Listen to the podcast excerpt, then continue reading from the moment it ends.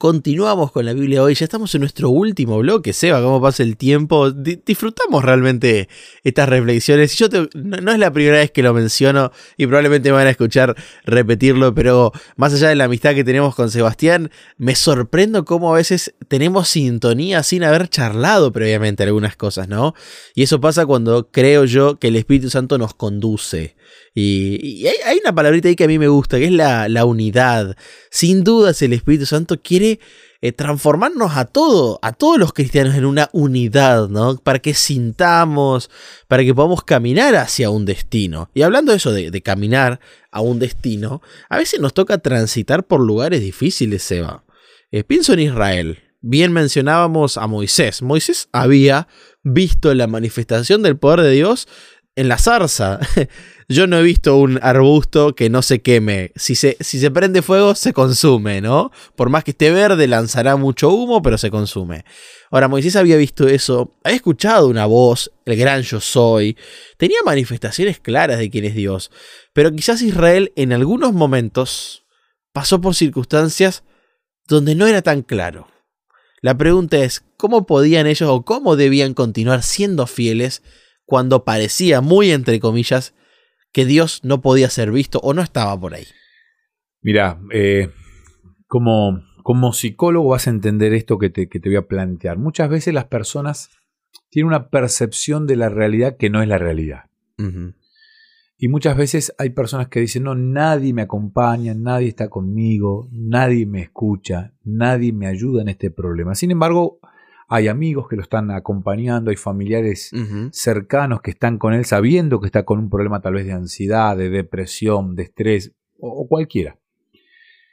Entonces a veces uno, e, el enemigo también trabaja, el enemigo de Dios, que te quiere hacer sentir que estás en una situación dura, difícil, extrema, inmerecida tal vez, porque también es esa, es esa, ¿no? O sea, ¿por qué te pasa esto a vos que no lo mereces? Ah, Dios te abandonó. Estás solo. ¿Y tus amigos dónde están? Le preguntaban a Job, no, Job, ¿dónde está tu Dios? Aquí el pueblo de Israel, en el libro de Isaías, se plantea esta necesidad de creer en el invisible, de sostenerse en el invisible pese a la negativa de todo lo que le pasaba. Ellos creían que estaban solos. Dios nos abandonó, nos llevaron cautivo, se llevaron a los jóvenes, en Babilonia están, está lo mejor de nuestro pueblo, acá quedó lo, que nos quedó, nos destruyeron la ciudad entonces, cuando uno cree que está en el crisol en soledad, sin ver al invisible, ahí tiene dos problemas. Estar en el crisol y no darse cuenta que está el invisible con vos. Este programa tiene un condimento que es que lo hacemos tres o cuatro. Uno es Leo, un servidor, quien está detrás la parte técnica. La mayoría de las veces es Néstor, a quien le mandamos un saludo grande, grande, grande. Él hace que todo esto técnicamente, pero además está el Espíritu Santo. Sin él no podríamos. El problema es cuando nos olvidamos que detrás siempre está el Espíritu Santo obrando con poder en nuestra angustia. Y esto es lo que le pasaba al pueblo de Israel y ahí es donde arranca este capítulo maravilloso del libro de Isaías. Todo el, libro de Isaías habla de este poder de Dios. Isaías eh, significa Jehová salva. Y el nombre ya de este profeta hablaba de que Jehová te salva, Dios te salva. Y el capítulo 40, como pastor apacentará su rebaño, en su brazo llevará los corderos y en su seno los llevará. Pastoreará suavemente a las recién paridas. Este texto que empieza a describir un poquito a, este pastor, a este Dios amoroso, me ayuda a entender que aunque creo que todas las situaciones me superan y aunque la angustia, la ansiedad y todo el estrés del pecado a mi alrededor me supera, yo tengo un pastor que me carga y que me lleva en sus brazos poderosamente. Wow, fantástico. O sea, qué gran ejemplo, ¿no? Y, hablando de ejemplos, la lección también nos lleva a pensar en el libro de Esther. Una, historia complicada la de Esther, ¿no? Futura reina. Porque en ese libro, un dato de color, ¿no? Porque sabemos que si está en la Biblia, Dios está en esa historia. ¿Sabías, Seba, que Dios no se menciona en esa historia? Ni una sola vez.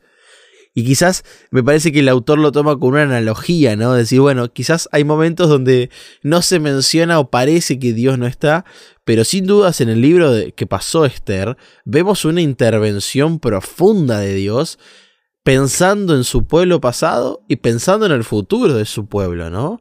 Así que esto lo, une un poquito con lo que leíamos en Pedro, de echar vuestra ansiedad, ¿no? Arrojarla. Por más que parezca injusto. No sobre personas, sino sobre Dios.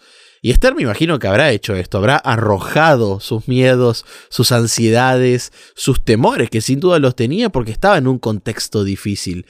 Y ese arrojar de la reina Esther le permitió lograr cosas que fueron beneficiosas no solo para ella, sino para el pueblo de Dios, ¿no? Qué tremendo, ¿no? Porque uno a veces cree que estas historias son del pasado, están en la Biblia, que no tienen relación conmigo, año 2022, y, y son tan parecidas a las historias de cada día. Cuando uno este, le toca estar en contacto con las personas y escuchar las historias de cada uno de ellos, uno se va dando cuenta que hay más Job de los que uno pensaba, que hay Esther más de las que uno creía, que, que, hay Moisés también, hay líderes que, que, cruzan el Mar Rojo con una iglesia. Y hay una pregunta que estaba allí en, en uno de estos días que, que, estamos leyendo este material, esta guía de estudio, que dice así, te la voy a leer textual, dice, hemos leído cómo Isaías describió a Dios ante los exiliados. Y acá está la pregunta, Leo. ¿Cómo describirías a Dios ante personas que sienten que Dios desapareció y los abandonó? Hay muchas personas hoy que creen que Dios desapareció, que los abandonó. ¿Cómo les enseñarías a ver con los ojos de la fe y a dejar de depender de lo que ven a su alrededor con sus ojos físicos? El otro día estamos en una reunión en una iglesia y uno de estos amigos que sufren ansiedad estaba charlando con mi esposa y a él le preocupaba la ansiedad de lo económico, ¿no? El tema del dinero. Y mi esposa, con toda la confianza, le dice, vos lo conoces al pastor, a Sebastián, a Seba le dice. ¿Vos lo ves preocupado? No. Bueno, ¿vos sabés cuánto dinero tiene hoy Seba en su cuenta de sueldo? ¿Cuánto dinero tiene? No, yo te voy a decir, le dice, tiene tanto dinero. Estamos hablando de la semana pasada, que es más o menos el día 13 de, o sea, todavía no llegamos ni a la mitad del mes. Y él dice, no, no puedo creer. Sí, sí, y vos lo ves preocupado. Vos ves que él anda... Y así son todos los meses, dice. Sin embargo, confiamos plenamente que nada nos va a faltar hasta llegar a fin de mes y que nuestros hijos van a estar bien. Y mis hijos tienen de todo. Yo acá podría sacar esta cámara que hoy nos está filmando y mostrarte todo lo que tenemos en casa y tenemos de todo. Tenemos mucho más de lo que necesitamos.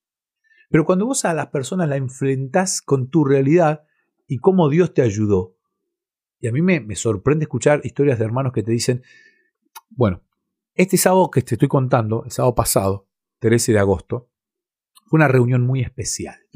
¿no? Una iglesia dejaba de ser grupo y pasaba a ser iglesia.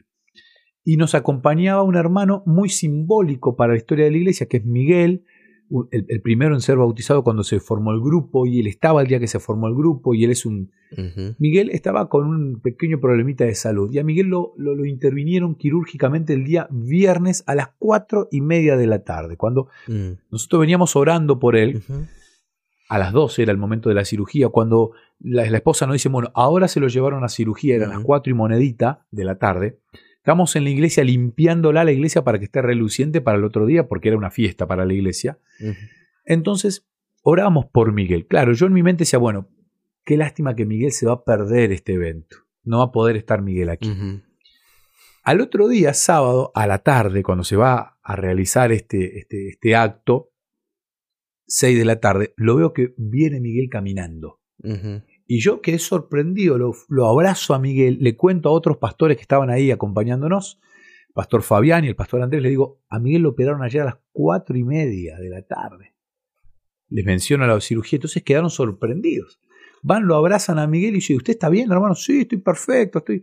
¿Y qué, hace, qué haces acá, Miguel? Le digo. Y Miguel dice, mira, pasó los médicos hoy al mediodía, me vieron bien. Yo le dije, miren, necesito ir porque les cuenté la historia de mi iglesia Está perfecto, le dieron el alta. Cuando Miguel cuenta esto, aquel que se siente a veces mal porque tiene un resfrío, porque tiene alguna... Uno ahí dice, wow, ¿cómo yo voy a dudar de este Dios tan poderoso que hace que este Señor mm. sienta la presencia de Dios en su vida y confíe plenamente en que Él lo sostiene y esté delante de Dios para adorarlo y para agradecerle ese amor infinito? A veces contar nuestra experiencia en la vida, relatar lo que Dios ha hecho por nosotros, en nosotros y con nosotros, sirve para que otros que tal vez no lo están pudiendo ver al invisible, empiecen a percibir ese amor tan grande que Él tiene para cada uno. Qué fantástico, Seba. ¿Cuántas historias tenemos y cuántas historias vendrán? Creo que eso también es para tener expectativas. Y, y leo esta frase y, y cerramos con eso. La fe se fortalece al entrar en conflicto con dudas e influencias opositoras. La experiencia obtenida en estas pruebas es de más valor que las joyas más costosas. Testimonios para la iglesia 3, página 609, ¿no? Pienso en esto, Seba, en las historias que tenemos en el futuro. Quizás lo que nos vaya a acontecer lleve dudas. Quizás nos encontremos con influencias opositoras, como dice acá Elena de White, ¿no? Pero eso puede llegar a hacer que nuestra fe se fortalezca. Seba, yo te digo acá, lo digo ante todo el mundo, yo deseo que mi fe se fortalezca. Me considero una persona con fe, pero sé que necesito más. Así que bienvenidos sean esos momentos difíciles si los vamos a poder transitar con Dios y tal cual como la historia que nos acabas de mencionar, nuestra vida pueda ser un testimonio para que otros vean que es lindo estar cerca de Dios. Seba, te dejo el último minuto para redondear este repaso. Bueno, volviendo a la historia del profeta Elías, un profeta valiente que en el Monte Carmelo lucha contra 450 profetas de Baal, y él, este, por su fe y su convicción, porque él veía el invisible, él derrota a 450. Después entra en una depresión, una crisis depresiva. Si hoy estás en una crisis depresiva y vos ya viste el poder del invisible porque te ayudó a derrotar en algún monte Carmelo, te quiero decir que ese mismo profeta que tuvo depresión, después se levantó nuevamente y hoy está en el cielo.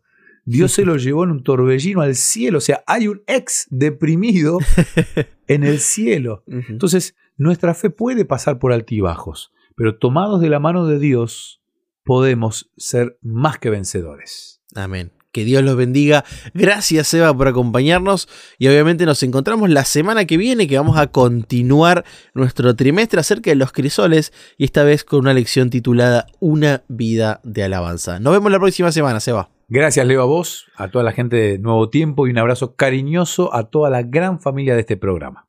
Que Dios los bendiga. ¿Querés que hablemos un poco más de estos temas? Me encontrás en las redes sociales, en Facebook como Sebastián Martínez, en Instagram como Pastor Sebastián Martínez. Te espero.